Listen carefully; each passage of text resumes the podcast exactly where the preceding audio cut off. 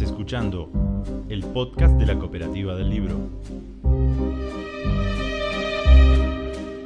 En esta ocasión, de la antología de cuentos de fútbol Mariandina,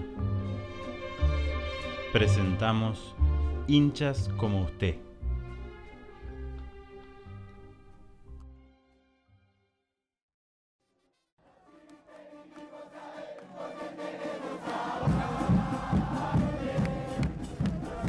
Subió los escalones de la tribuna pidiendo permiso, con precaución, como cuando uno entra a un lugar desconocido y no quiere caer mal. Hacían casi 30 grados y llevaba puesto un pullover marrón, pantalón negro y una boina haciendo juego. La madre todavía lo debe vestir, pensé. A lo sumo el tipo tenía 40 años, pero parecía un viejo que se ha muerto y no le han avisado. Se sentó a mi lado y puso un diario como si fuese un almohadón. Buenas tardes, dijo respetuoso. Hola, le respondí.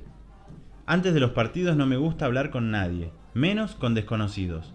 Estoy tan nervioso que solo puedo quedarme callado y pensar en lo que se viene. ¡Qué tarde soleada! Ideal para que ganemos, ¿no? agregó entre sonriente y tímido. Ganemos, sí, claro. Si este debe entrenar todos los días y debe jugar de cinco con esa pinta. ¿Por qué los hinchas se creen parte del equipo? Sí, linda tarde, le respondí. Mientras esperaba que los equipos salieran, lo miraba de reojo y lo analizaba. Era un tipo, por lo menos extraño, pálido, de cachetes muy colorados y mirada tan serena como enigmática. Veía para todos lados como un niño que está descubriendo algo nuevo y fascinante. Pasaba uno con la cara pintada de verde y se sorprendía. Se reía solo. Colgaban banderas por todas partes y se asombraba. A este recién le avisaron que el fútbol existe. Disculpe, ¿Cómo se llama el rival de turno? No quedaban dudas. Este es un Gil. ¿Cómo no va a saber quiénes son los otros? ¿Cómo lo va a preguntar así, además? Rival de turno. Dijo rival de turno. Deportivo Hachal, San Juan. Ah, equipo duro, luchador, como todos los sanjuaninos, reflexionó. ¿Es titular Salvatierra?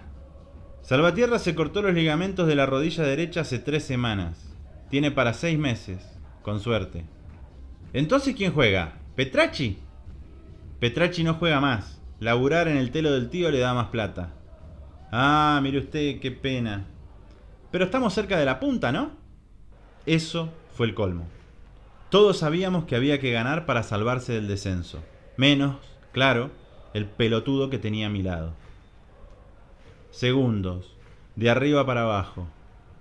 Entonces, Hoy hay que ganar como sea, sin importar los medios, soltó como si estuviese dando una arenga, con un tono de héroe patriótico. ¿Cómo nuestro Atlético no va a estar peleando el descenso si tiene hinchas así? Si solo un puñado de locos somos los que vamos a todos lados. Estaba a punto de pararme y buscar otro lugar cuando los equipos salieron. A los cinco minutos, el Rengo Sosa metió un zapatazo al ángulo desde 30 metros. ¡Golazo del Rengo! El tipo aplaudió solo dos veces, mientras la popular se venía abajo. Fue un remate calculado, medido, dijo. Calculado las pelotas. Desde que el Rengo Sosa había llegado al club, hacía dos años, tan burro como ahora, era la primera vez que metía un pelotazo como la gente. Y este marciano decía que era calculado. Pasaron los minutos y sin querer yo estaba más pendiente de las boludeces que podía decir este tipo que en lo que pasaba en el partido que por cierto era aburridísimo. Me imaginaba cómo se iban a reír los muchachos cuando les contara sobre este personaje. No cantaba, no se ponía nervioso, no se rió cuando el árbitro quiso parar una pelota y se cayó al suelo. Nada de nada, ni preguntaba cómo iba el Deportivo, rival directo por el descenso. Tampoco puteaba. Cuando terminó el primer tiempo me escapé al baño y después fui a comer un chori. A pesar de los nervios, comer un chori en el entretiempo es una cábala una de las tantas que siempre cumplo. Disculpe, ¿me lo puede servir sin condimentos y con agua mineral sin gas, por favor? Escuché atrás mío. Por Dios, ahora es mi sombra y pide un chori como si fuese un restaurante. Tenemos gaseosa, jefe. Agua no, le informaron. Bueno, discúlpeme, no voy a llevar nada. Las gaseosas me hinchan demasiado y sin agua no lo puedo digerir bien. Hasta luego, muchas gracias. El gordo de los choris no supo si lo estaba jodiendo o le hablaba en serio. Como digas, jefe, dijo, mientras desgarraba un pan con sus manos de mecánico. Cuando terminé el chori fui a la otra punta de la popular, bien lejos. Ya está, fue gracioso por un tiempo, pero si el partido se ponía complicado no iba a soportarlo a mi lado. Necesitaba estar tranquilo y sin ese tipo cerca. En el segundo tiempo, el Atlético pareció Argentina ante Brasil en el Mundial del 90, pero sin Diego ni Cani. Hubo pelotas en los palos, despejes en la línea del arco, penales no cobrados. Fue un parto. El empate de ellos era cuestión de minutos. Se veía venir. Me imaginé de nuevo en la B y me dio tanta impotencia que casi lloro. Faltaban dos minutos. Era un milagro. Pero al desgraciado de Botinotti se le ocurrió salir jugando y lógicamente le robaron la pelota. El nueve de ellos, ya con Botinotti en el piso pidiendo vaya uno a saber qué, encaró al Manco López como quien trota rumbo a la gloria con la pelota dominada. Canchero, sobrador, dueño del tiempo. Lo gambeteó casi sin amagar. Fueron pocos segundos, pero duró una eternidad. Bajé la vista, resignado, hasta que escuché un murmullo generalizado y varios gritos. Cuando miré de nuevo hacia el campo, casi me da un infarto. Desde un costado iba corriendo él, con su pullover marrón, su pantalón negro y la boina en la mano. Nunca vi un tipo correr tan rápido.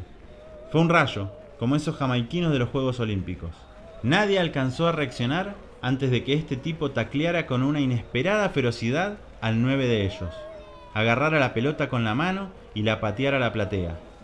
Todos los jugadores visitantes se fueron de lleno al árbitro y casi lo linchan. Al instante hubo invasión de campo. El árbitro se fue corriendo al vestuario ante una masa de fanáticos enloquecidos por lo que acababa de ocurrir. En el medio de semejante euforia, yo también entré a la cancha para festejar y lo vi en el banco de suplentes, sentado, con la boina en la mano y ajeno a todo el caos que había generado. ¡Usted está loco! ¡Es un maestro! le grité. Lo quise abrazar pero me contuve. Tampoco era cuestión de mostrar la hilacha. ¿Cómo el Atlético no va a estar peleando el descenso si tiene hinchas tan amargos y tan fríos que son capaces de dejar que nos empaten a lo último en nuestra propia cancha? me dijo sin respirar, con tono prepotente, los ojos furiosos y la transpiración bajándole por los cachetes más colorados que nunca.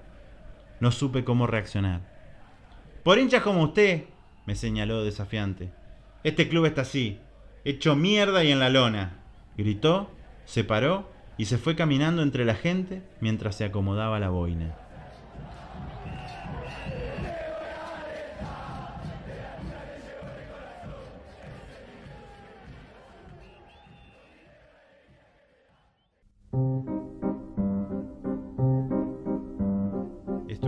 escuchando el podcast de la Cooperativa del Libro.